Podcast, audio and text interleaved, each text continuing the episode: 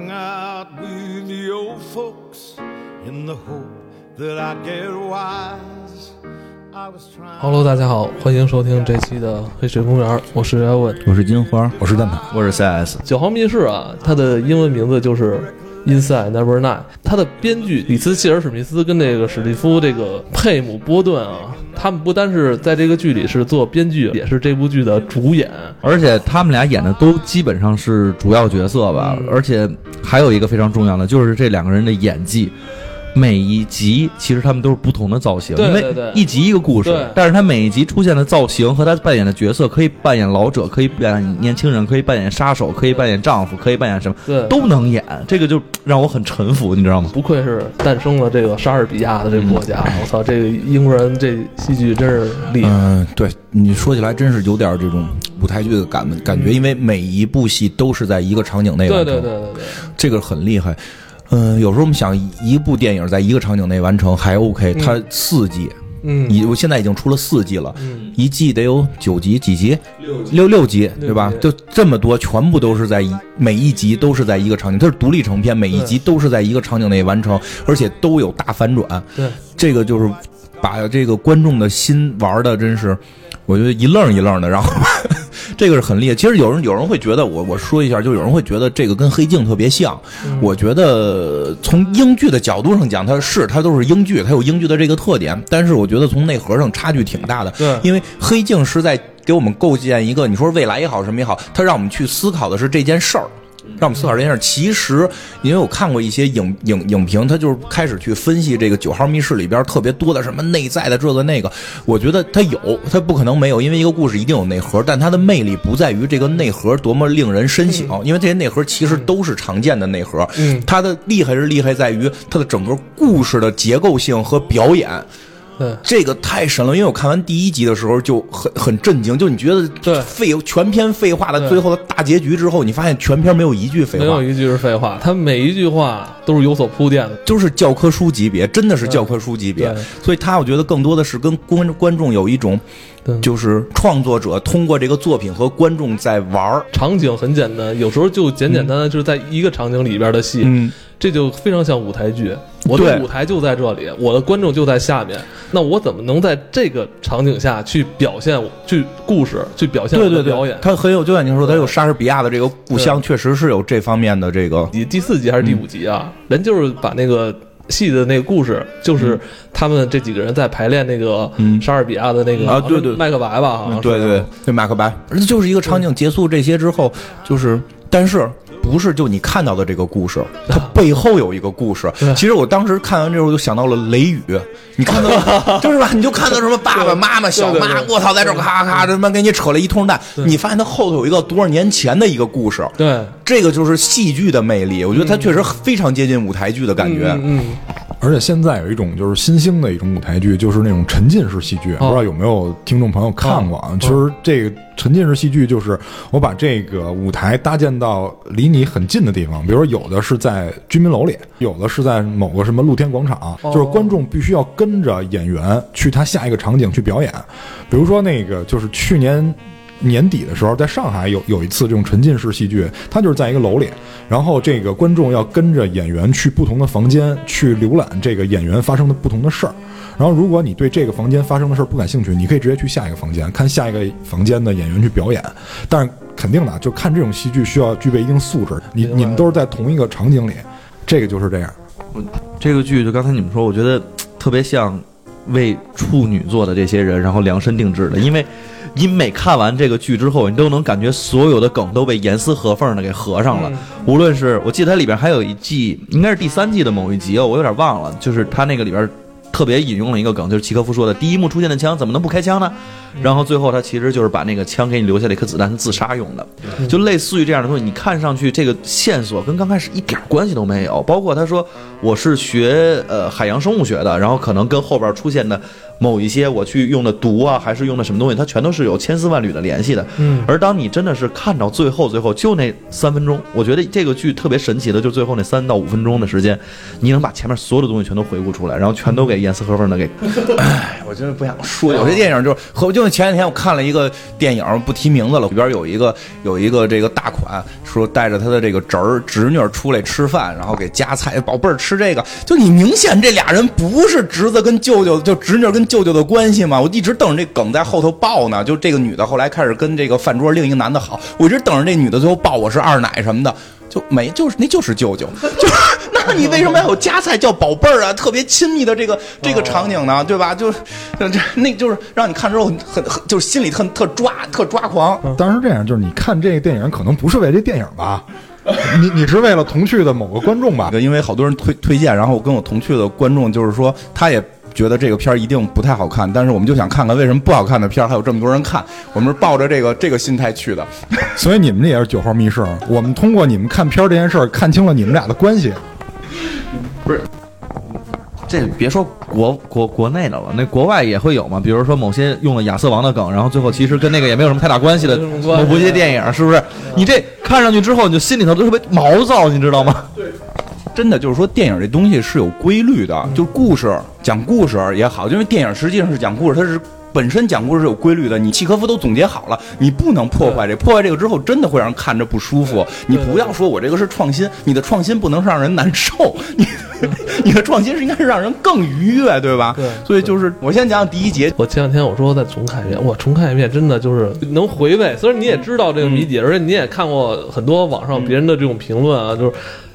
就这时候你再看他们的这个台词，我就怎么跟你说？完了最后，包括某一个人的那个面部表情，他连话都没说，只是面部表情，你就知道发生了什么了。嗯，真是这个故事，我就特别认真的思考了一下怎么讲，我发现没法讲，没法讲你要想讲，就必须得把台词全都重念一遍，对对对就就真是这样。所以我们就挑重点的。如果我是讲述过程中，你们觉得有哪个也特重点漏了，可以说，但也别都说，嗯都说就是。全重念，全重念，肯定剧透了。这片儿一定是值得看第二遍的。你看完第一遍，因为你觉得前头的废话，你一定会翻过头来看第二遍。我操，这句话是这个意思。我操，这句话是这个意思。绝对是教科书般的表演。来来来，来，就是一一上来，这故事就一个场景，是在一间卧室里，一间卧室里有一个柜子。这故事一上来呢，就是有一有一大姐进这屋，感觉就是在玩捉迷藏，四处翻。然后呢，这大姐是演《IT 狂人》里的那个女女女女主角，哎，我挺喜欢她的，虽然长得不好看吧。然后。打开了一扇柜门，发现柜门里站着一大哥，戴眼镜的一大哥，就是就表现出来，就是这这大姐不认识这大哥，嗯，然后就说，哎，但但是就感觉人在玩西游，你在这儿呢，说对对，你赶紧进来吧，对对，你就不理解这是什么，我不知道国外是不是真有这游戏啊？他们这个故事叫沙丁鱼游戏，嗯，对吧？这大姐就站进去了，然后站进去之后，反正就闲聊了两句，意思就是说这大哥可能是感觉这大哥是他们家客人。人家客人来他们家这块儿来参加一个非常传统的这么一个游戏，就是就是来他们家必须要玩这个游戏，叫沙丁鱼罐头游戏。这大爷就站起来了，站起来了，俩人就躲在这柜子里。当时我以为是在玩捉迷藏，然后一会儿，但是我挺纳闷，人捉着他了不给带走吗？对吧？不姐站里边，一会儿又过来了一大哥，这大哥就有点那个吉米老师的那个那个那个样子，吉米老师的样子。这大哥也在这屋里搜了一圈之后，开开门看见这。大姐了，然后这个跟这哥跟这个戴眼镜这兄弟就也站进来，这柜子是有限的，他也站进来了。然后就后来在对话中能表明，这新来这个吉米吉米老师呢是这个大姐的这个兄弟，对吧？然后呢，他不太喜欢人碰他，不太喜欢人碰他的身体，嗯，这这都是梗，这都是这这都是梗。然后后来一会儿又来了一又来了一个吉米老师，就是 这这吉米老师是这个一看就是前面这吉米老师的这个这个。这个爱人吧，爱人吧，然后当然这个爱人就也表达了，就是这个虽然我们相爱，但好像嗯性生活不是不是很很和谐，因为他不让我，他不让我碰他，对吧？你不让碰，这肯定是不不是个事儿嘛，对吧？你说 冷静，你好好好，不冷静。然后呢，对吧？然后反正就是这个这里边就不不停的会进来人，对，你会发现这个这个应该是一个衣柜吧？对，很大的一个衣柜，完了。不停有他的这个这个家族的人，对，会打开衣柜，然后大家一起挤这个衣柜，对。然后这个成员里边，呃，普遍的年龄是在这个三四十岁吧，对对对，是这个次次中年这个阶段。然后你会发现还有一个这个老太太，嗯。然后也进来，对对发现老太太的身份呢，其实好像是他们家以前的佣人，对对对，是是这样，就是开始呢，他们是先往里挤，然后往里挤就开始就开始就是互相聊谁是谁谁是谁嘛，然后就又开始说那个谁谁谁千万别来，就是就咱们管就是有一个脏鬼，那个脏鬼从来不洗澡，他最好嗯不要来，他浑身臭，因为你就发现他们玩这个游戏是必须站在柜子里边，所有人当你发现了人在哪儿的时候，你要跟他站在一起，所以叫沙丁鱼，最后形成一个罐头，就是所有人都挤在里边。算结束，这个这个这个这个游戏就算结束了，然后他们就会提到这个家族有一个爸爸。这个家族这个爸爸就是这大姐跟刚才那吉米老师的这个爹很很很感觉很权威，这个大姐很崇拜这个爸爸，然后这个吉米老师他们对这个爸爸可能抱有一点点的恐惧，然后就是中途他们还藏到了这个。这个这个床底下，后来说不行，必须都藏柜，这是家族传统，必须这么藏。然后呢，就是后来这个脏鬼也来了，就是特浑身特别脏，从来不洗澡，对吧？然后就后来又发现他们好像对这个。对这个厕所里边的一块肥皂，就是有些人对这个肥皂是具有这个恐惧的。就是说到这个肥皂，我们家我们家不没有肥皂，我们家不使用肥皂，就是你这要不然脏的这些人。然后就后来刚才艾文说这个有一有一老奶奶就也来了，这老奶奶就是来来了之后呢，就是这个客客房里边有一个套间的厕所，就有人对这个厕所就很敏感，就不愿意提到这个厕所。后来这奶奶从厕所里边出来之后就开始聊，就说就其实奶奶开始把梗就开始给给给破开始破解了，就是说这个你你爸当年弄的童子军什么来这块儿给他们洗澡这个那个的，然后。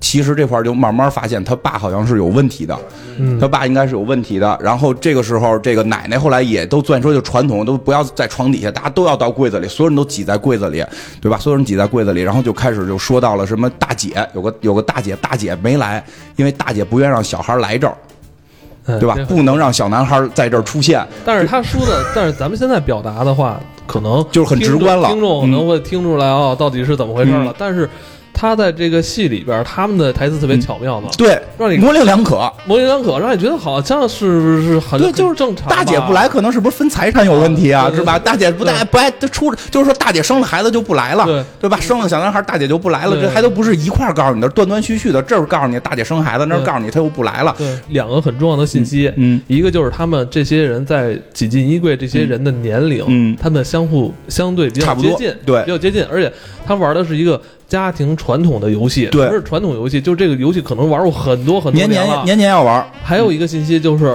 以前这个家里的这个主人，男主人，现嗯。当然现在是一个老头儿，一个长者了。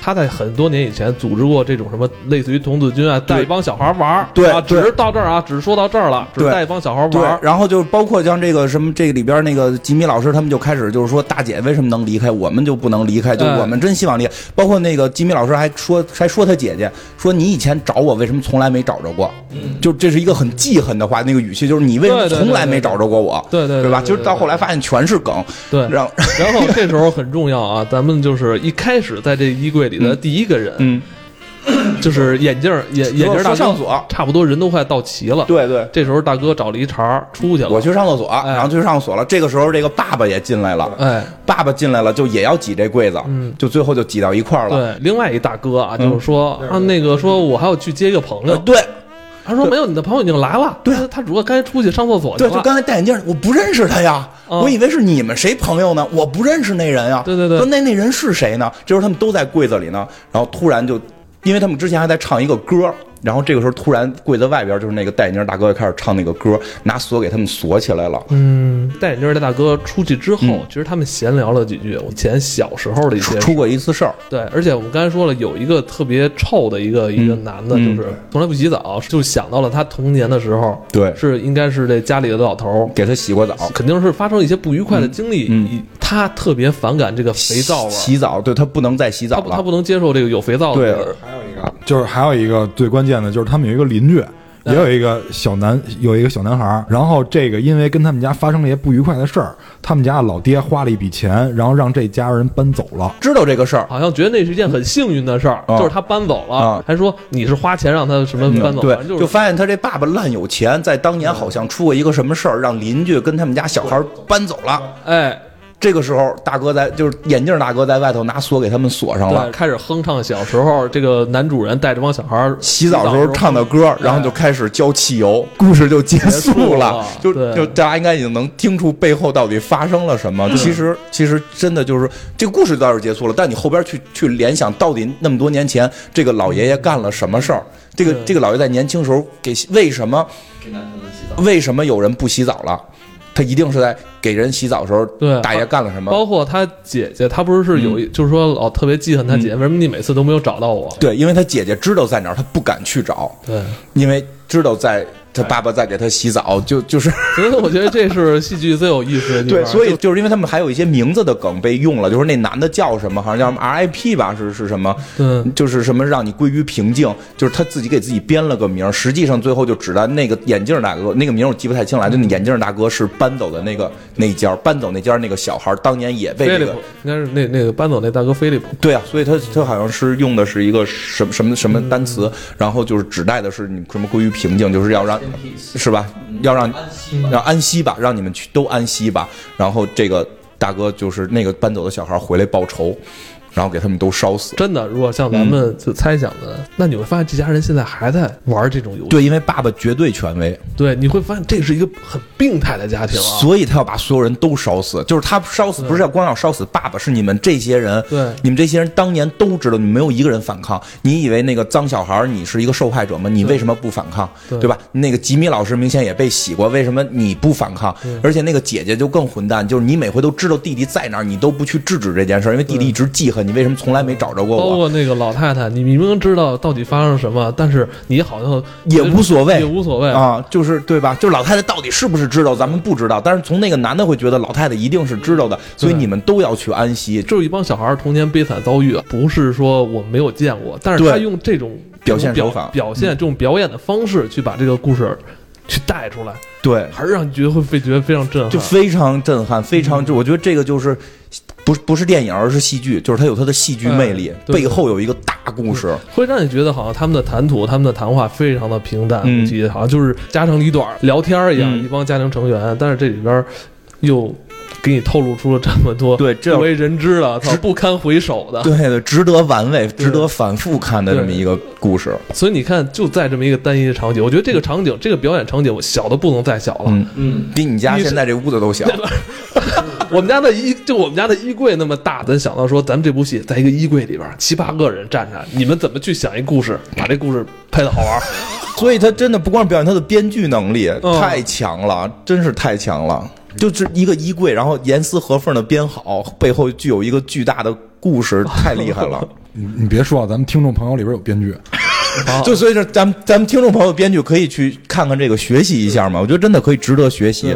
所以就是说，我觉得跟黑镜不一样的是，就比如说黑镜，我们聊完这个故事内容，我们会就这个故事内容开始展开，啊哇，未来会怎么样什么的。但是这个故事内容你会发现没什么太多可可展开的，更崇拜的是他怎么编成这样的，对啊更崇拜的是这个故事结构怎么做出来的。因为你第一次看的时候，你会忽略到很多情节，比如他说的某一句话呀，你就觉得好像哦很很平常，琢磨出这故事是什么时候，你再看的时候，你会发现他每一句话，包括每一个眼嗯神，都很厉害。我操！因为黑镜主要是科技方面的，这九号密室主要是人文方面的，非常人文。然后黑镜主要是黑，主要是黑，这里边这里边有黑也有喜。然后我说第二个故事，第二故事呢，就是是第三，应该是第三季第二故事呢，是跟聚餐相关的。因为这集这个场景呢，我估计对大家来讲都不太陌生，就是讲的是一个抢着结账的故事。故事的名字就叫 bill，就是就是账单。这故事名字叫账单。呃，一上来呢，这个镜头是在一个饭馆里面。这个场景全部是在饭馆里，然后你会发现有四个哥们儿在这儿聚餐吃饭，然后明显是其中有一个是被另外三个人邀请过来的，因为这这三个人一般你在一个餐桌上发现一堆人看着一个人，往往这个人就是新来的，因为大家想了解他，所以你看这个场景基本上这个关系就带到了，根本就不用说，看这眼神就基本上就带到。然后呢，这三个人你会发现邀请这哥们儿来的这三个人呢，性格也都不太一样，有一个呢是明显是搞学术的，因为他就是已经说了，在这个就是他们互相谈吐的时候就已经提到了，这个人他是一个搞学术的，啊，是一个就是教授这种这种身份的人。然后另外两个人呢，就是显然是那种就是中产中产家庭。然后这个教授呢比较抠门儿，为什么呢？因为一上来这个饭已经吃完了，然后面临这个结账的问题，就面临这个结账问题。这个时候呢，就往往在我们的餐桌上也会发生类似的现象，就是大家都要抢着去结账，就好像就是谁去结了账，谁的身份好像就就就高一些。所以呢，就是他们就在于这个，就是这个故事就在抢账单的这个这个里边就发生了。呃，一上来这个这这三个邀请客人来的这三个人就互相对话，说啊，他是一个就是教授，他这个数学方面比较造诣。比如说我们去赌马，对吧？然后这个教授就把这七匹马，然后做了一个分析，然后根据他们的这个赔率算了一个数学模型，然后我们按照他这数学模型去下注，然后结果最后我们这钱就都没了。最后我们这钱就都没了啊！就是一上来就是先表达一下我们这心情不太好，想通过自己就是出丑，然后跟这个新来的这个客人就是拉近一些距离，然后。账单来了以后，就这个女的服务人员就把这个账单拿过来以后说：“那个咱们谁买一下单？”然后大家就都开始抢啊，我来我来，然后各种卡，我来我来我来我来，然后这个。因为抢的实在是太严重了，咱们有的时候在饭馆也会发生这种对打野，尤其是那个喝喝多了的，就是一定是互相推搡，然后拿着卡去前台结账，然后最后这个服务员最后看不下去了，他说这么着，我我先回避一下，就是你你们先决定一下，刚才结了一个账，决定完了我再来。后来这个这个客人呢就说说这么着，你就是反正结账之前你你给我拿点那个薄荷糖过来，就是这个。你们那个吧台前不做薄荷糖吗？你给我拿点过来。然后这个服务员就把这个薄荷糖压在这个账单上面拿过来了。这个时候我看了一眼账单，两千多镑，这是一个非常贵的数字。因为正常来说你吃饭不能吃那么多嘛，尤其这个饭馆又不是一个特别大的饭馆，对吧？你要你要凯宾斯基或者四季这种，你没准能吃这么多。它是一个普通的小饭馆，这账单钱钱数很高。后来我发现看到最后这个梗，我我我也能看到一些端倪啊，大概是两千一百多，两千一百三十五。点几，大概就是这样一个数字啊。这个数字到最后，我也发现是一个梗。然后呢，这个互相就又又开始推搡，然后说你这个薄荷糖，你知道大家都不吃这薄荷糖。我说为什么？说你想这薄荷糖是在哪儿？吧台，吧台旁边哪儿？厕所。大家上完厕所，有的人是不洗手的，完了直接就结账。结账的时候就摸了一块糖。然后他说：“你知道吗？就是有一些就是科学家做了一个实验，就是在饭馆就是结账门口那个薄荷糖，他们发现了九种不同的这个尿液的样本。咱们那边还好，咱们那外边有一层塑料纸，对他那是没有塑料纸的一个糖球，他那就直接就拿，所以就是挺不卫生的。完了就当时把那人也说恶心了，啊，那不吃了。”然后就又在讨论说谁结账啊？这谁结账？说不行，我说我结账。说因为我是客人。说你你你们都是这个主人。说我第一次来这儿，说你们就来招待我，这必须得我结账。不是，他还有一个特别小的一个那个点是说，他们那那个人是来自于伦敦的，就是这个客人是来自于伦敦的。然后其他那几个人呢是北方还是南方？他就是可能，然后他自己也说，我知道你们其实也没有像我生活那么富足，因为他们其实是怎么说，就是不是老相识，可能只是。有几面之缘的故人，所以大家坐在一起来吃饭嘛，然后大家就客气一下。另外还有那个学术，刚才说的那个人，那人特别逗，那人在那个钱包里边一直在倒，倒出来各种的硬币，自己在那说：“我们还是把账单分了吧。”然后你看我这个给他百分之十的小费怎么样？然后从里边掏出来了一张叠的特别死的一张十磅还是几磅的一张纸，然后他说：“你看我没喝酒，而且呢我也没吃甜点，小费我就给这么多，咱把账单分了就算了。”另边那俩人就不干了。开始就一直吵，然后这个人就说：“哎，还是我来吧。”嗯，然后就到时候。他刚才说，对，然后这个，然后另外那那两个人说：“那不行啊！说你看他这么抠门，说这这这不肯定不能让他说得我来，因为是我邀请你过来的。”所以这得我来。其实这个客人是一个出差来到这儿的人，他家是在伦敦，出差来这边，完了跟这几个人碰上了，然后被这几个人邀请过来吃饭。然后那人说不行，这这是这这是我邀请来的，这得我来。然后另外那个比较胖那人说那不行，这得我来。那不行，我还是一俱乐部什么会长呢。完那人当时就急了，就是邀请客人来的那人当时就急了，说为什么你是会长？他说我现在终于明白了，为什么你是会长？你是不是就用了这个方法请了这个俱乐部不同的人吃饭，然后导致他们投票都投你？完了就问了对面那个教授，说你这么抠门，他一定请过你吃饭。你敢说你投那票是谁吗？他通过这种拉票，然后就帮人买单的这种方法，然后赢得了这个。可能这俱乐部他没说是什么俱乐部啊，但是对这两个人啊，网球俱乐部是吧？反正对这两个人是非常重要的一个俱乐部。然后他当了这个会长，说你肯定通过这种就不耻的这种手段，然后让大家投票都投你。然后这个人就就生气。总之他们就在互相推搡，互相推搡。完了这个这个最后那人看不过去了，说这么着吧。说这顿饭我结，然后我这几天出差回去以后，我希望咱们多做一件事儿，就是你们永远不要再邀请我了。他说我觉得很丢人，我觉得很丢，因为英国人嘛，就老讲那种绅绅士文化嘛。说你们在饭馆公共场所，对吧？你闹得这么闹这么严重，这不是出丑吗？说以后不要再叫我了，这顿饭我来。完了呢，完了就开始掏卡，然后这个这服务员呢也就稍微勉强一些的把这卡拿过去刷了一下。先生，您这卡用不了，不可能啊！说你这。最多几百块钱的一顿饭，怎么可能用不了？怎么可能我这卡用不了呢？我这卡还那么多那么多钱呢？他说不行，这么着，我换一张卡，然后开始掏兜，说我那张什么运通金卡，运通金卡没带，说不行，我打电话，说我打电话，然后让他那个住的那个酒店的那个人帮他把那个卡拿下来，然后后来是说那个你把卡号告诉我，说算了，这么着吧，我直接让他拿下来，完了就复述里边说说你拿下来，然后对面那人说不行，说怎么能那么麻烦呢？就把电话抢过去了，直接跟电话里那头人说你不要拿了，说这账我来结，说你不要听他，他跟你瞎胡闹呢。完了后来。那个人，那个人就要结。他说那不行。他说这个，他说又回到那个问题，说这个人是我请来的。他说为什么要让你结？你们俩是不是在这摆阔？说你你就为了显摆一张你有这个运通金卡。完后来那个就是那个最抠那人说说不行，我结吧。所有人都愣，然后都都都在看他，都在看他。完后来这说不行，说不能让你结。说那个说他说虽然我没你们俩有钱，但是我来结。他说省得你们老说我抠。完那俩人说那不行。说那你既然都这样了，我不能让你结。完那两个人就开始决斗，说这么着。咱们用一个以前用过的一个方法去决斗，谁赢了谁来结。怎么来决斗呢？就他们让服务员拿了一个案板，然后拿了一个说你把厨房里最锋利的刀拿。当时我以为就要动刀了，要挠人。后来说不是，他们把那手放在案板上，拿对拿那个刀扎两个手指头那个缝隙。完了说谁能来回十次，用的时间最短谁就赢。完赢的那个人去结账。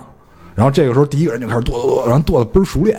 然后大概有二十多秒。石轮已经剁完了，完了转给这个第二个人的时候呢，那第二个人说说那我来吧。然后显然这个人没有刚才那个人熟练，然后越来越慢，越来越慢。完了还问啊，还几秒啊，还几秒。然后那那人说时间越来越短了。完这时候他开始慌张，然后开始把自己手指头割破了，开始割破了。完最后最后他还他还要继续完成。这个时候那个客人看不下去，说说说大哥你别闹了，说说说别闹了，说说要不然你就给他来得了。然后你开始夺这个刀，夺这个刀的时候。一失手，这个刀夺的劲儿有点大了，完了往外甩了一下。这个时候，服务员在后边，然后被拉脖了。这个服务员被拉脖了，就开始从脖子里往外冒血。然后这个时候，所有人都开始抢救啊，拿餐巾摁他什么这那。完了，过了一会儿，这个人说啊，他没气儿了，然后就拿这个布给他盖上了。然后就是把这个客人叫过来，这个人就说这么着吧，说这个我打一个电话，说我把这事儿处理一下。完了就开始打电话说啊，这那这那这那，打完电话说行了，这么着，我把这事儿处理一下。但是这事儿呢是需要成本的。然后那人说说多少钱啊？这尸体不是白处理的呀，说这是需要钱的呀。然后这个时候我好像就看到一些端倪了，因为他说这里边一共有二十万，他说但是我们四个人都是当事人，我们要均分。然后那个人说说，我一一时半会儿拿不出那么多钱来啊。他说我给你拿卡，他说拿卡不行，他说这个必须得要现金。然后这个时候好像我们就会发现到一些什么，你凭什么这么着急要现金呢？完那个人说那现金也没办法了，说既然出这么大事儿，我还是准备一下，完就给酒店人打电话。然后他一边走一边打电话，这个时候好像踩到了什么，然后突然听着啊一个尖叫，咱们咱大家发现好像是这个服务员的声音，然后这个时候他就看那个，因为服务员是被那个餐巾盖着脸的嘛，然后看那个餐巾底下就开始喘气儿，就开始喘气儿。后来那个做东的人说说算了，你也别演了，你起来吧。说说你也别演了，你你就起来吧。说已经被穿帮了。然后那服务员起来说，他说。是他踩到我的脚了，好吗？不是我演技不好，是他踩到我了，我忍不住，我我必须要，我必须要叫。完这个时候，然后他说：“啊，原来你们是在骗我是吗？”他说：“我大老远来这儿，然后为了跟你们吃顿饭，大老远的过来，完了你们还跟这儿做做了一个局来骗我。”说：“原来是这样。”完了说：“你们说吧，这怎么回事？”完那人说：“说啊，我们是那个把那个经理支走了，然后用一千五把这个把这块包了。”因为你吃一顿饭也就几百块钱嘛，你一千五，然后账单是两千一，这样的话饭费六百，然后他等于把租的那个钱也折到里边了，这是很正常的。但是他最后是为了骗他那五万嘛，最后是为了骗那五万，结果最后穿帮了。他说：“那你们这不行啊，那你们骗我，那我得走。”然后在这个时候呢，他要出门，但是那门早就被那个人锁上了，就被请他来那个人锁上了，因为之前有过这样一个镜头，就把门给锁上了。所以我说：“那你想走可不行。”完了就一帮人坏笑，就说：“那咱们这得商量商量。”完，咵，镜头一切，然后发现这个女服务员呢，成为了另外一个人女朋友，请了一个男的过来。这个男的跟这个女的同样坐在刚才客人那个那一侧，然后另外三个人围着他，还说啊，这是是一个教授，他在这个数学方面很有造诣。完了说这个什么啊，他把这个马概率算了一下，然后我们去投钱什么这那的。完了这个时候他们要点酒，完了就是开始喊服务员嘛，然后服务员一转身，就是刚才那个客人，就刚才那客人。就是他没有那么多现金，完了被拉入伙，进行了这个骗局。就是所以你说抢着结账有什么好？我，我说这帮贼吧，我说这个片儿里边的贼都有点笨，他们只能让这个团伙越来越大，就是 最后就就最后可能就是一进来之后三桌子都是都是骗子。就是你知道我为什么想说这个啊？就是因为我就是我跟你说一下类似的一经历啊，就是感同身受，就是必须要说这事儿。他后来成厨子了，所以学了那么多菜。他进入这个骗局之后，成扮演厨子，扮演了好几年。不是我，我不是说那个我我入了这局啊，我就是说一个就类似的经历，就是以前有一个那个我同事，就是以前我在那个某幺六三什么那个那个公司的时候的一个同事，不是因为那同事吧，我就有点有点看不上了，因为太就是太各色了，就是他对领导一个样，完对别人一个样，但是他就有点不要脸了，你知道吗？哦，蛋挞是属于在地狱火俱乐部那派的人，他就是得活出点自己，他不能过正常人的生活，然后所以的话，他就不能是跟别人一样。不是，就我觉得他太过分了，就是因为我们都离职了嘛，完了出来以后，有一回我找他就出来吃个饭，因为之前一直都是我我在请他，你知道吗？就是他也说了，他说这次他说这次我来吧，完了我就什么都没说，结果后来就是吃完饭了以后嘛，因为吃的还不错，然后就找了一个好地儿，他说他们选的地儿嘛，因为之前在网易的时候我们也一块儿吃过饭，都是我请，就是就就就都是我请客嘛，完了后来等于这次是他挑地儿。然后他挑完地儿以后，我想，那你挑地儿，你点菜肯定就是你来了呗。啊完了，最后呢，就是说那个都吃完饭了，完了大家肯定得客气一下嘛。他说他来，然后我说我我说要不然这么着，我我我说要不然我来。完了这时候他就是在我那个来字儿还没说完的时候，啊行，那你来吧。我不知道人为什么能脸这么大，你你还是不懂，你还是不懂，就这从来不要让，就是因为每个抢着结账的人的内心是不想结账的。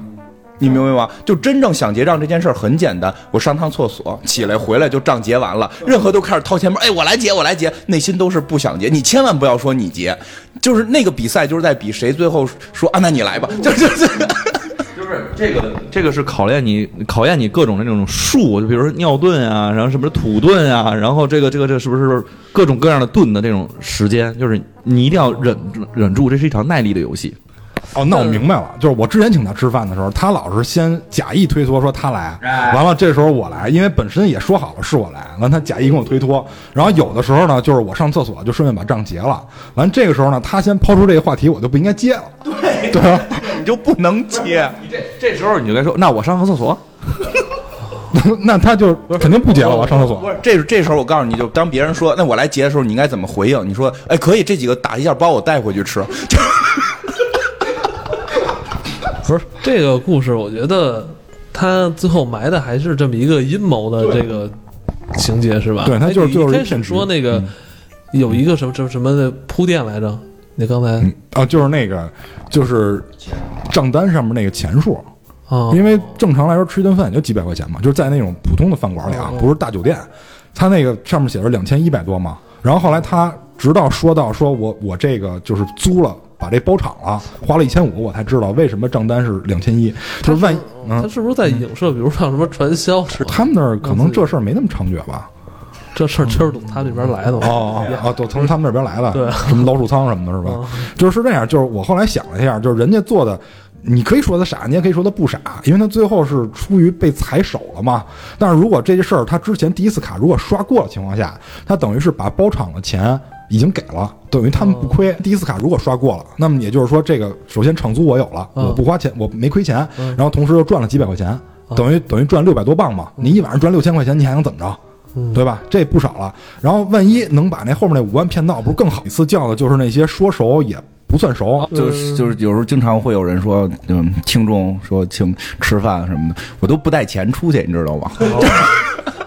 都坐在离门最近的位置。我对遇见过，就朋友说说，哎呀，我好多那个几几个几个姐妹来北京，说要见见你啊什么，然后就反正还就我觉得拒绝拒绝也不合适吧，然后就去，当时就很很小心，就是出门千万不要带钱，因为你看刚才蛋挞讲那个人为什么没有被被骗呢？就是因为没有那么多钱，他那卡里要有钱，直接就被刷走了，真的会这个少带钱出门，嗯。少长点头吧。那我再讲一个故事。我这故事是刚才其实我们讲那几个都是在整个叙事节奏上面，我觉得都比较紧凑，或者他那个整个就是写的这个剧本，在包括台词都比较好玩。我其实看了一个《九号密室》，它这一季第三集，就是第四集第三集，嗯，这个其实故事上面来说的话，我们之前看《世界奇妙物语》，看无论是看哪一种吧，都会有。但是它这回在剪辑手法上面，我觉得是非常有意思的一个。这个故事叫嗯，once removed，就是一旦被去除。这故事这名字啊，单听的话听不太懂，嗯因为那个英文翻译过来，你也不知道它到底什么意思。故事一开始呢，就是一个搬家公司的大哥，就是开着车就到了一个住户跟前了，然后就敲门进门，看见一大姐说：“那个，哎，我就是那个。”帮你轻轻的可以，我我叫什么来？Han handle me carefully，还是叫什么的那么一个公司，是一搬家公司，我是来帮你搬家的。大姐就欣然开门了，说：“那那你进来吧。嗯，进来我他本身也要搬家，哎，他他就是要搬家，嗯东西都收拾差不多了。然后，但是他进来的时候，这大姐其实神色有一点点慌张，就是说：“哎呀，我这东西还都没收拾好呢，你这现在这点就来了，我这还没有准备完全。”人说：“没关系，我帮你收。我帮你收。嗯我这我们公司就是专门干这个的，我们特别专业，而且我们今天是特意腾出来一天的时间来帮您去挪这个家。哦哦，然后就说，然后两个人就开始就是怎么说呢？就开始打打打嗯哈拉一下嘛，然后两个人就开始说笑起来，就带到了厨房。厨房里面是一个什么状态呢？厨房里面就是所有的东西都盖着白布，然后地上就是满是锅碗瓢盆，然后全都摆好了，就是的的确确是要搬家的样子。人家大姐就说：“这个嗯我要是这个搬家的话，能不能 是不是你帮我搬的话，这个大概多长时间呀？”就开始这么着瞎聊。就在这个时候呢，然后她的老公就进来了，当然是大姐口中称的老公。然后呢，这个老公进来是穿的什么样呢？老公穿了一个女士的西装粉色的呃睡衣，而且还是丝绸状的，然后手上戴着两个那个烤箱专门用那种烤箱的手套。哦，进来之后的话，然后就两只手，然后就？就不明白啊。这个其实就是一个，也可以说是梗吧，或者埋了一个伏笔。然后这女的就特别的慌张的说：“哎，老公，你说咱这个家是不是现在得去挪呀、还是怎么怎么样啊？”然后这两个人就开始聊起来了。聊的过程当中呢，然后他们就发现这个，忘了是地上有东西还是怎么样，然后他们就走到外边来了，走到就是门廊。在门廊呢，其实这边上立着一个地毯，就是卷起来的地毯。然后呢，那边是洗手间。刚开始这个男的，这个这个这个搬家的人员进来的时候，大姐还特意让他绕开了洗手间，然后直接进了厨房。嗯，他们等于这块是这两个人，这三个人站在这儿嘛，边上是地毯，那边是洗手间。然后从楼上要下来一老头儿，嗯，这老头儿呢就跟底下的这个人说：“哎我说儿子呀，我这个刚才喝这个热可可粉好像不太舒服，然后这肚子里特别难受。”然后又看见了这个女的说：“哎呀，闺女，我这个 身体实在是不好受啊，咱们怎么办？咱是不是去医院啊、还是怎么样的？”就在聊的过程当中，然后突然这个这两个人全都不知所措呀，然后这大爷就开始口吐鲜血，嗯，就感觉是中毒了，然后就一直就往后躺，然后就在这个时候，搬家的这个人就慌了，说我也帮不了什么忙，我帮你拿个毛巾吧。他就推开了洗手间的门，就走进洗手间了，结果发现洗手间里面躺着个人，是躺在马桶上，然后脑袋上磕破的样子，而且是死亡的状态。就在这个时候，然后门口的这个人，他不是还有一个是呃老公，还有一个是媳妇儿嘛？大家听这关系现在非常混乱啊。这两个人站在这块儿的时候，然后老公就拿起了枪，对着这个搬家的搬家的人哦，他拿着手套啊，实际上手套里边是枪，啊说你要不要动啊啊什么你丫不要动啊？对对，你你你，就北京的啊，这个人一慌张，把地毯给碰倒了，哦地毯里边又裹出来一对一具女尸，哦，等于这瞬时间这是三具尸体了已经。然后就在这个一刹那，然后这个举枪的这个人也倒下了，脖脖梗子后边插着一只改锥，然后这个女女主人就是嗯像是女儿像是媳妇儿的这个人说：“我可以解释这一切。”嗯然后马上时间就倒回了十分钟以前。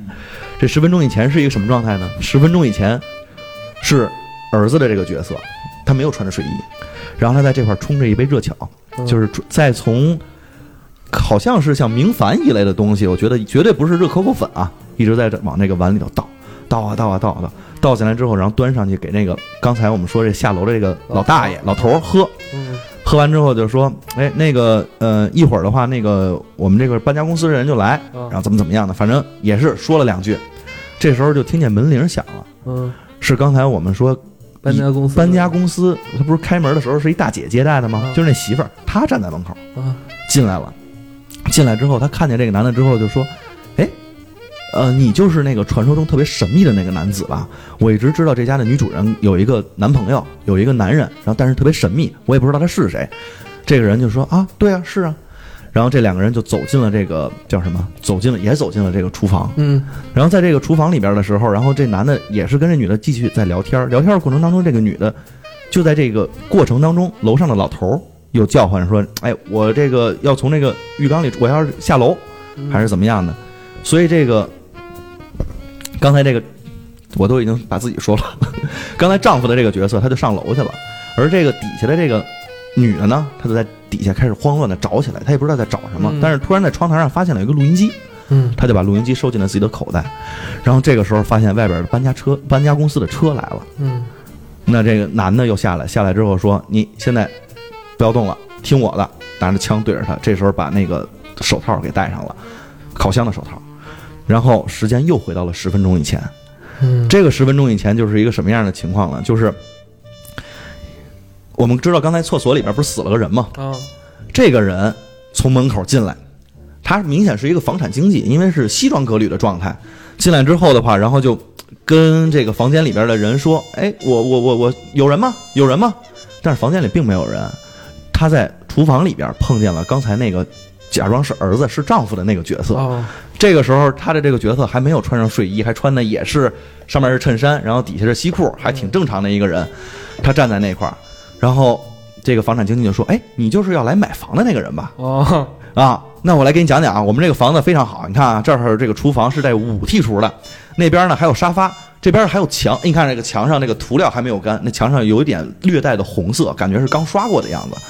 然后呢，他就是带他开始走这个整个屋子里边四处的观察，嗯看看都有什么。嗯就在这过程当中，这男的穿西服，这是房产经济嘛？房产经济就一直带他走，然后就是一直在跟他说：“你一定要买这个房，你要不买这个房的话，我这个月的业绩就没有了。”所以这个另外的那个跟儿子或者丈夫的这个角色就说：“呃，那好吧，我就把它买下了。”但是在这个过程当中，这个男的就特别兴奋嘛，就是房产经济特别兴奋，于是他把沙发上的这个白布给掀起来了。哦发现沙发上是刚才在地毯里裹着的那具女尸。这个时候他就慌张了，慌张了，这是什么状况啊？然后他就开始准备要逃跑，然后但是这个另外的这个男的就拿枪把他也给射杀了。射杀之后的话，把他搬到了这个浴室里边了，同时他又把这个在沙发上的女尸用地毯裹起来，搁到了门口。这个时候听见了楼上的老大爷喊说：“我要从浴缸里出来了。”然后等于时间又回到了十分钟以前，就再回到了另外一个十分钟啊。这个十分钟以前其实比较简述一下啊，是这个刚才在沙发上坐着的这具女尸，她在跟那楼上的那个大爷，这这个明显就能看出来关系了。那个大爷是这个女的父亲。然后这女的就说：“我即将要搬家到这个葡萄牙了，然后所以的话，我也不能在这儿长期照顾你了，所以的话，我在这今天把东西都收拾完就搬走了。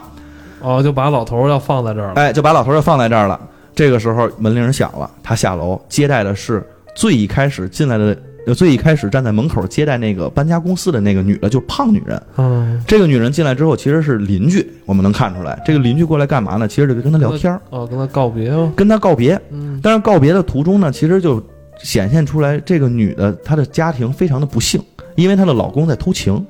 这是他的邻居啊，这这这个，来来来，好，他们聊天儿。他们聊天，他在偷情。嗯在言语之中的话，我们发现这女的就是在所有的聊天的过程当中，就发现就一直在试探这个女主人，这家的女主人，试探她什么呢？试探她。你在这个时间的时候在哪儿？我的老公在哪儿？然后我老公跟我说这话的时候，你在说什么？哦我拿出一封信之后，然后那女的说，就是这女主人说，我认识这个手写手字体是谁写的，哦，所以的话，这女的就是把自己的这所有的怀疑心全都抛出来了。她怀疑她自己的老公在跟这边的女主人再去偷情。哦，于是呢，这个也把我们那个录音机有了这个揭示。这个录音机其实是把这个女的所有的说的话全都录下来了。哦，这个胖女人又给自己的老公打电话进行了求证，原来果然是她的这个叫什么？她的老公嗯，要跟这女的一起搬到葡萄牙。搬到葡萄牙。嗯，那同时呢，这男的又说：“我雇了一个特别专业的杀手，这个杀手一会儿来了之后的话，他能把这边的这个能把那个胖女人给杀掉了之后，然后咱俩就能幸福的移民海外，然后去就是她老公要杀她的这个原配妻子啊，原配妻子就是那个胖女人嘛。啊然后这个胖女人就就慌张了，这怎么办呀？嗯拿了一把改锥就出来了。那个家啊，正好他们家的门牌号是六，嗯他把那个螺丝给拧掉了，就变成了九，就是九六不是倒过来就是九了吗？然后这个女的在往外走的同时，然后开过来一辆摩托车，这辆摩托车是一看就是刚才那个穿西装便服的那个杀手的样子。然后他进来之后的话，然后进到这个屋子里边，这个故事就结束了。等于其实从一开始这个故事，我们知道那个儿子其实他一直就是这个杀手，他一直在不停的把所有的人全都杀掉之后的话，要完成自己的任务，但是最后没有完成，反而是被那个要杀的要被杀的这个女人给一改锥给捅死了。这故事反正讲起来挺费劲的。很像舞台剧嘛，比如这一幕去演这个时间段的一个什么情节，之后我换下一幕，对他，其实你要是正常的去看这个故事的话，就是杀手进家，嗯然后呢看见了这个女主人之后，把女主人杀了，杀了之后来了房产经纪，然后他把房产经纪杀了，把房产经纪杀了之后的话，然后又来了这个胖女人，然后他发现楼上有老头儿，然后把老头儿然后灌了杯毒药，把老头儿给弄死了，嗯跟这个胖女人说不要说话。然后等搬家公司的人来，嗯然后搬家公司的人发现这个梗，然后他又被杀，杀手被杀了。嗯就是非常简单的一个叙事逻辑，但是他通过剪辑的手法，把这几段的事情剪成了不同的东西，而且拍下了，而且留下了很多的伏笔。比如说，这个杀手上来之后，为什么穿的是女人的这个睡衣？嗯其实是因为他在搬那个房产经纪的时候，身上那上血了，他把这衣服给脱掉了。比如说，他为什么这个他为什么要戴上手套？嗯。是因为说那个枪其实搁在手套里边的话是不会被人看见的，包括他手上还缠着一点纱布，是因为他在摸那个枪的时候，那个枪在炉子边上，那枪烫了，给手给烫伤了。这特别生活，特别生活特别生活。包包括那个墙上为什么会有那个红的，是因为杀女主人的时候，女主人的脑浆崩在后边那墙上了，但是地上正好有一个东西能把那个给盖上，所以其实这一系列的东西穿起来全是一个一个线索，包括最后这个胖的女人为什么一改锥把这个人给杀了，是因为她拿了改锥走，把那螺丝拧掉，拧成了酒嘛。嗯她回来的时候还改锥来了，进来的时候被这个杀手给看上了，说：“哎，你在这儿要帮我把这个还给圆了。”但是最后自己反而被这个胖女人给杀了他。为什么要哦？对，最后是这个邻居的那女的，哎，就是本身应该被杀的那个人，哦然后把这个杀手给杀掉了，其他人都死了是吧？其他人都死了，那他这个杀手很不成功。很不成，关键是他这个后续的话，警察发现他的嫌疑最大呀。嗯，因为那个杀手是要来杀他的嘛，他杀的是一个这个杀手，因为那些人都不是他杀的，所以还好。嗯但是这个整个片儿里边的贼都智力不太在线，刚才那个抢劫账那帮人就脑子就不太在线，他们的团队会越来越大。这个杀手就是莫名其妙杀了几个这个女主人、房产经纪和他爸爸，杀了三个人，最后最后没杀该杀的人，最后被该杀的人给杀了。就是就是英国的这个黑社会，真是挺令人担忧的。其实这样就这个，他刚才说正序的时候，我倒是听懂了。他倒序的时候，从那个呃 Coco 里加明矾端上去以后，我就没再听懂了。就只有你，你就是你正着叙事下来才能听懂。就是这就是有点像诺兰早期那种风格，就是你把一件事儿正叙的话，其实你看是一个特别稀松平常的事儿。嗯但是如果你把它倒着讲，就是我先把结果给你，这个结果如果是很离奇的，就会调动你的胃口，促使你。接着接着去倒倒这个线索，就感觉你把一个就是特别乱的那个毛线团儿给捋顺了，就是特别舒爽，然后治疗强迫症。嗯，而且他这个。就是你刚才说舞台剧，因为首先发生的空间它非常狭小，就嗯当然没有那衣柜那狭小，那太狭小了。它这还是在一个房间里面，但是他们所有人的这个言谈举止和对话，其实隐藏了很多东西，我们没办法把那一句一句的话全都给你听起来挺有意思。你看，第一个我讲的那个，它其实是就是呃一个场景之后背后有一个大故事，嗯它是这种用这种手法去嗯去展现。你会发现每集它的手法不一样。刚才蛋挞讲那个背后没有大故事，嗯，但是他那个完全是用这个就是怎么讲，对反转高智商的这个设定，他就在用高智商的设定，让你觉得背后一步一步一步有意思的反转。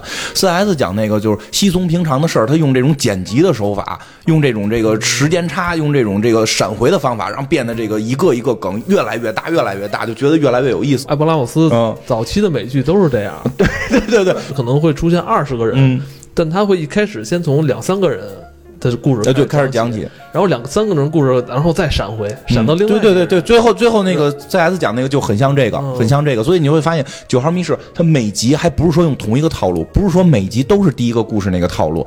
就是后边有个大故事，其实你看三三四集就烦了，哎，每回他都给你弄出一个新的手法来，手法都是新的，这个是很厉害，对吧？就有点像教科书一样。对啊比如这集想就是告诉大家，就是我怎么告诉你，在这场戏里怎么编排这个哎，对，反转。其实第哎第一集的故事就是告诉你什么叫潜台词，嗯就我说的每一句话后边是有台词的，对对吧？对那个蛋挞那个故事就是就是讲的是这个高智商。对连环套高智商怎么拍犯罪题材对？CS 那个教的是你怎么做故事结构，你从你该从哪哪个点，他杀哪个人的时候，你该去截止，你该往前去倒对。我我怎么去做故事结构，这都很厉害。就是我我再讲一个那个，就是第二集那个，那是教你怎么演。哑剧，我真没想，因为我很多时候会跟人影评，就是跟这个聊电影人会聊这个这个电影的这个叫什么文学剧本什么样，就那个。嗯第二集有文学剧本吗？就是一句台词，全片一句台词，对对对，对吧？这 太厉害了，你想象不到，就是这么这各种反转之后，全片只有一句台词，讲的就是但是也是笨贼。就这个英国的黑社会确实令人堪忧，就两个笨贼去一家偷东西，那好像叫敬业吧，就是去这家偷东西，这家一看烂有钱，但我跟你说，这笨贼啊，就是很生活化，其实都是就很多，真的，我真就是老百姓再就业我。跟你说，这贼啊，这贼这行啊，我跟你说，他不是说像《碟中谍》里边似的，我操，他什么，他真懂得那些技能啊，他他就人就干正道的，这这对对吧？你看那《法制进行时》里边，不就是那些笨贼吗？有我看《法制进行时》里边说那贼进人家门了，结果那窗户人家窗户是也不怎么着的，特先进，只要你一关上，你里边退不出来，你知道吗？就那贼就生生就关在屋里。不过真实中是有好多有很。多很多笨贼很多。我记得说有哪个贼就是我我我发现你好像特别仇富，一说有钱前面必须加一烂字儿，是吧？没有，就是就是烂是形容特别有钱啊，特别有钱，就是就是就真真的，我见过哪个报道说有一个贼就是。到人家里去偷东西，就说类似于那情况，这门什么都封住，出不去了。然后，然后，然后在人那儿，在人冰箱里吃到吃了吃了一个周末，最后人回来放着他告人家，嗯就告人家说你们家为什么没有让贼走逃出去的方法？就神经病笨贼很多的。这里也是俩笨贼，就是有一个特别有钱的一个白毛老大爷，然后那个在那块儿听交响乐什么的。一开始我以为这就是他这个这集里边的配乐，啊，对，以为是那个配乐这个也很厉对，害。开始以为是配乐，后来发现是交，响乐是在听。嗯，咱们通常看这种哑剧的时候啊，他都会给你铺垫一个音乐。这俩都进家了，而且就是他用的各种就是正好回头看不见的这这种设定，就是正好这大爷站起来了，那俩贼就趴下了。哎对对对因为两个贼是诚心要躲他们，所以可以理解。三岔口，对对对对，三岔口，三岔口三岔口。为什么时候发现？就是这俩贼后来就偷偷进来，因为就是还有一些搞笑的梗，就外头有个贼放哨，不停的给头一个贼发短信，嗯。然后那个贼就就还还回，就是你发短信，我这会响，特危险。然后那个人还回，我知道了，知道了不也会响？智障智障贼。然后这俩贼在在这个过程中，后来楼上又下了一大姐，嗯，下来大姐就开始就发现他听的是交响乐不是。姐应该是一个男嗯，对对，后来说那是个大，开始看着是个大姐，有点有点这个呃妖妖艳啊，有点妖艳的大姐，喜欢吗？嗯啊，喜喜欢吗？可以 可以，也行也行 也行也。行也行，非要看电视。嗯这个时候，大姐跟这白毛老头你也不知道什么关系，俩人就开始抢着遥控器，嗯就就打起来了。这会儿你就发现那个音乐是那个不是背景音乐，是他们真的在这个屋里听。对，人家那个可能是人中央空调有有钱人家是中央音响啊，对对对对对，中央音响。后来反正就简就快点讲啊，就是过程中还有什么狗出来呀，然后有什么这个。这个保姆就是这个佣人出来呀，然后这俩贼都各种的想法躲，这俩贼就尽显自己有多笨。然后他们最后发现目标是什么呀？是这大爷家有张画儿，那张画儿基本上是张白纸，然后只有在一边涂了个色儿，就是这个这个我上学时候好像说这叫单边艺术，是什么极极少叫什么极简派艺术的作品。我特意查了一下，就是极简派艺术代表作叫《无题》，就是一张基本上纯白的纸，卖了一点二个亿美金。？什么都没有啊？呃，好像上面有点点个点儿有点斑驳的这个这个，哎，对，有点斑驳而已，就就毛毛糙糙的，嗯然后就就那画儿明显要去偷这画儿去，你想去偷这画，然后这俩笨贼呢，偷完画之后呢，就把这个画框给，就是这个大爷和这个大爷和这个女的就到了这个有有钱嘛，到泳池那块去去谈话，两人互相互相对骂，感觉就哎哎哎互相对骂，还接电话，就正好都是看不见这俩笨贼的这个角度，这俩笨贼就把这画儿给弄下来了，然后拿这个刀把这个画儿啊给拉下来，拉下来之后，你应该能明白，他不能带着框走，他肯定想把这给卷起来带走嘛。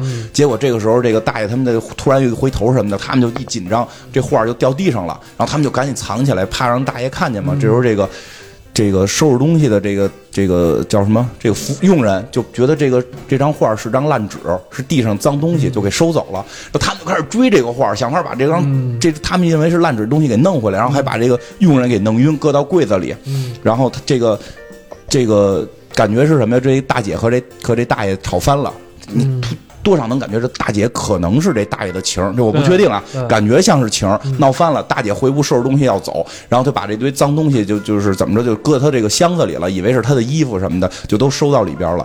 然后这个发现这大姐站着撒尿。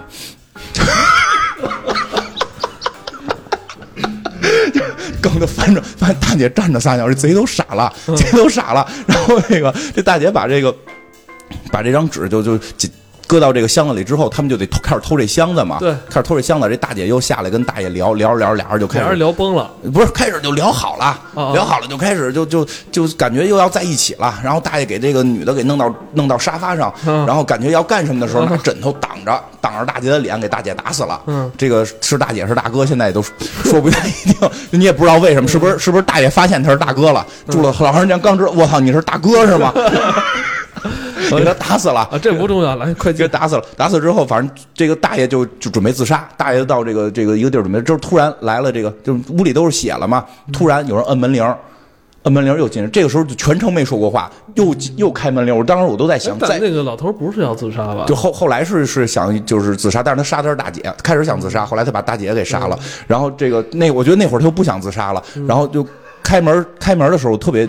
好奇就是开门总该说话了吧？全程没有开门总该说话了。对开开门，小伙一个举着一印度印度小伙儿举着一盘儿我是一个这个呃，聋哑人，聋哑 啊，请问你需不需要这个打扫卫生？对对，你需不需要买这个这个什么护理的这个擦擦东西的？然后大爷一看，这正好屋里死了一人啊，对吧？我赶紧的就弄堆番茄酱都铺在沙发上，说我需要擦这个，然后咔就开始擦。然后这时候那俩笨贼正从楼上往下从上往下那个运他那个箱子弄那箱子呢，结果这箱子没弄好断了，给大爷给砸死了。啊，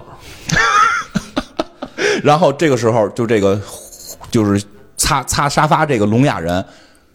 就过来把箱子就就不是把箱子，他就看到这大爷死之后，他看到那张画，因为那张画他们在偷了之后，怕大爷发现嘛，他们拿手指糊了糊糊了一个，对对对对对拿手指糊了一个手指状的这个画给贴上去了，没有人发现这张画变化，对没有人发现这张画变化，然后你就发现就是后来进来这个印度小哥啊，他也是一个贼，也是奔着画来的，也是奔着画他把这个画就给重新给拿走了，打打了电话说台词，唯一一句台词就是说这任务完成了，我拿到画了。嗯。但实际上他拿到的是被那俩笨贼拿手指换的假画，就这这故事就结束了对。其实故事一个很平常的一个黑色幽默，黑色幽默的一个故事，嗯但是，嗯、他们这个一开，我觉得前半段表演真是太精彩了。他这个说起来听着没劲，但实际你要去看，就全程没对话。对，对而且就是真的是在开门的一瞬间，我觉得很震惊，都门铃都响了，你总该说话了吧我？我是聋哑人，我觉得这最厉害就是台词到底是做什么用的啊？对，你会去思考这个台。词是为了表演是吧？为为了戏剧、为了故事来服务的。你就是那我是不是没有台词的情况下，我的故事还能够给大家讲完？我觉得这是基本功，这个是最厉害的。真是说，你说未来它它能有好的戏剧，一定是有极强的基本功。我在没台词的情况下，是不是可以把整个故事给你讲明白？你真的一句台词没有，你能感觉到。大爷跟这个大姐是大概是个什么关系，对吧？对对对包括大姐站着上厕所，我我觉得这很重要，这就是形体表演。大姐站着上厕所，贼特惊慌，就对 这表现的是什么，对吧？不用喊哇，你是个男人，你不用说出这句话来，对对吧？包括一开始的那个他们那俩贼，当然。